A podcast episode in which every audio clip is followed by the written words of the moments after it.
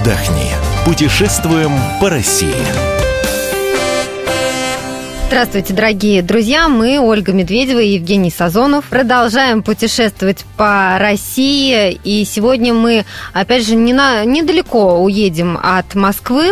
Э, вместе с нами Елена Зайцева, корреспондент КП Ярославль. Лена, привет! Привет! Сегодня наш маршрут лежит в Переславль-Залесский и дальше в Ростов. Переславль-Залесский. Город в Ярославской области. Расположен в 140 километрах от Москвы, на берегу Плещеева озера.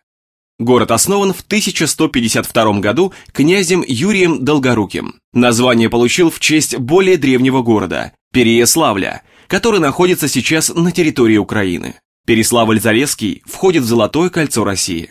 Численность населения 40 930 человек. Навигатор. На машине ехать по трассе М8 до города Переславль-Залесский. Из Москвы ехать по Ярославскому шоссе. Время в пути полтора-два часа. Можно доехать на междугороднем автобусе до автовокзала Переславля-Залесского. Из Москвы автобусы идут от Щелковского автовокзала. Время в пути 3 часа. Цена билета 390 рублей. Маршрут построен. Где поселиться? Если остановиться по бюджетнее, то снять можно дом. Это обойдется рублей 750 в сутки. Ценник остальных гостевых домов и гостиниц выше 2000 рублей. И есть еще в Переславле-Залесском автомотель, где можно остановиться за 800 рублей. Многие советуют лесную сказку, потому что э, в лесной сказке очень хорошая стоянка перед домом. Лесная сказка это что? Лесная сказка – это такая мини-гостиница, мини-отель. А в этом мини-отеле любят рядышком останавливаться караваны кемперов. Для того, чтобы там разбить палатку, нужно или вот остановиться в вагончике всего 10 долларов за подключение к электричеству и все. А номер в этом отеле на Booking.com можно забронировать за 2000 рублей в сутки.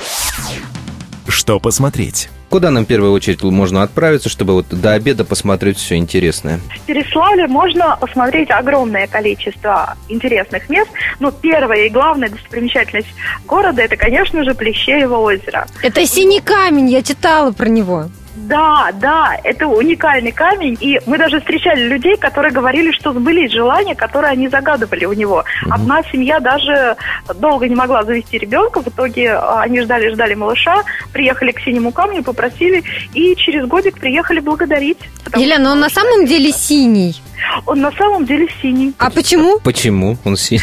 Я думаю, что это связано с э, химическим составом этого камня.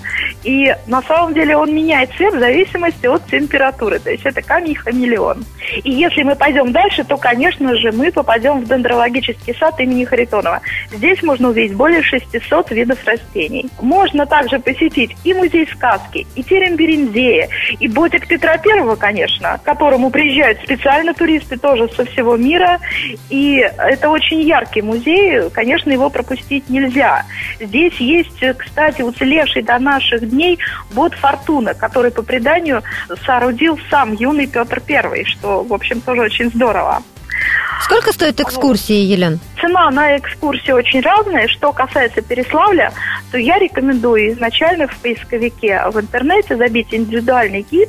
И лучше всего на день просто нанять индивидуального гида, который будет гулять по Переславлю с вами. Тогда вы за короткое время увидите намного больше и узнаете все самое интересное, то, чего не услышите со скучными групповыми экскурсиями. Ну, примерно во сколько обойдется такой гид? В день такой гид, вот, ну, даже не в день, на полдня он обойдется не больше, чем полторы тысячи рублей.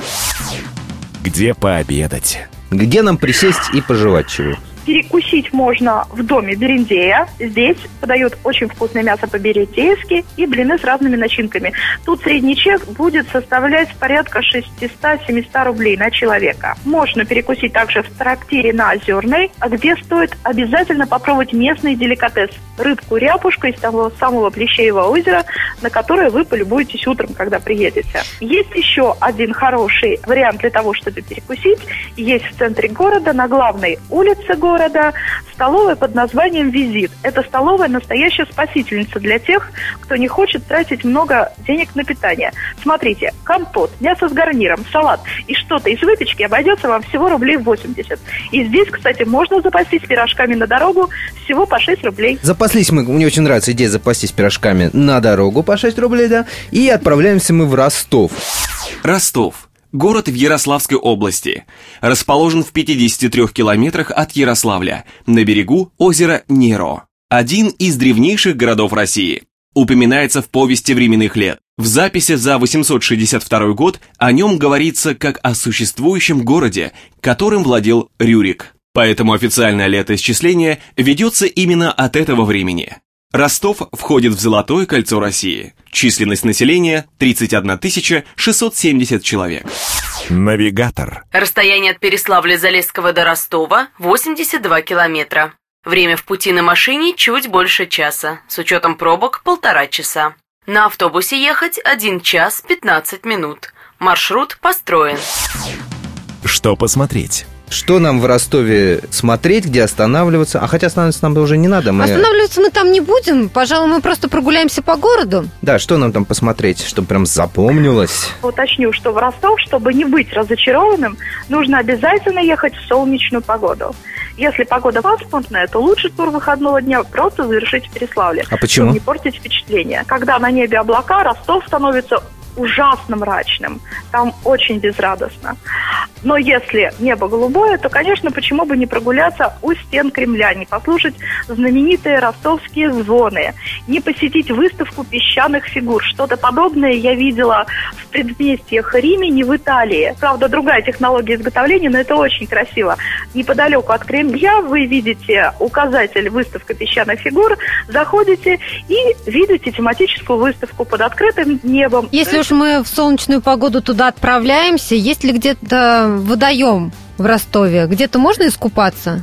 Конечно, да. В Ростове есть озеро Нера. Правда, я лично того берега, с которого сама бы решила нырнуть, не видела. Но... а, То есть там крутый, крутой берег? Там достаточно грязно, к сожалению.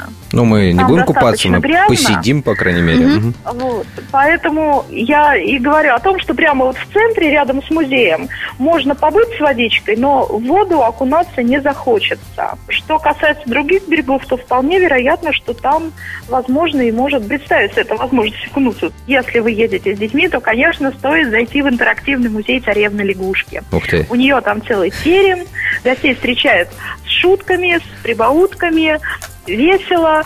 Э, И те, кто там были, говорят, что несмотря на то, что этот сказочный музей, конечно, рассчитан на детей, но взрослым там тоже очень интересно, потому что все мы временами хотим попасть в сказку. Где пообедать? Елена, где нам пойти покушать и что? И после прогулки по Ростову, конечно же, стоит утолить голод. Заведений рядом с Кремлем множится, но я рекомендую заведение, в котором продегустировала лично многие блюда. Это заведение называется ресторан Селиванов, которое находится в гостинице. Селиванов, она рядом с Кремлем. Это кафе меня поразило прежде всего тем, что туда попадаешь и оказываешься в уголке Франции. Там стоят красивые кованые диваны, которые покрыты подушками, красивые столы, шикарный тюль на окнах. И в этом заведении одинаково готовят хорошо все. Тут и супы замечательные в горшочках под лепешечкой по-русски, и салаты, и горячие. Те, кто любит шашлык, конечно, смогут заказать и шашлык, который готовится здесь же во дворе, и средний чек в этом заведении обойдется примерно, ну, 1300-1500 рублей в зависимости от того, сколько всего захочется попробовать. Кстати, в этом заведении готовят очень вкусный кофе и подают шикарные десерты. Во сколько нам обойдется общая поездка по Переславлю, Ростову? Если мы не планируем экономить, если мы везде хотим тратить, не считая денег, то я думаю, что 8 тысяч на двух-трех человек, в принципе, будет вполне достаточно. Мы благодарим за это путешествие Елену Зайцеву, корреспондента КП Ярославль. Если вы пропустили какую-то информацию, заходите на наш сайт kp.ru. В разделе «Радио» вы найдете архив нашей программы, а также на нашей странице в Фейсбуке «Радио Комсомольская правда». Мы открываем для вас лучшие туристические маршруты России. Отдохни. Путешествуем по России.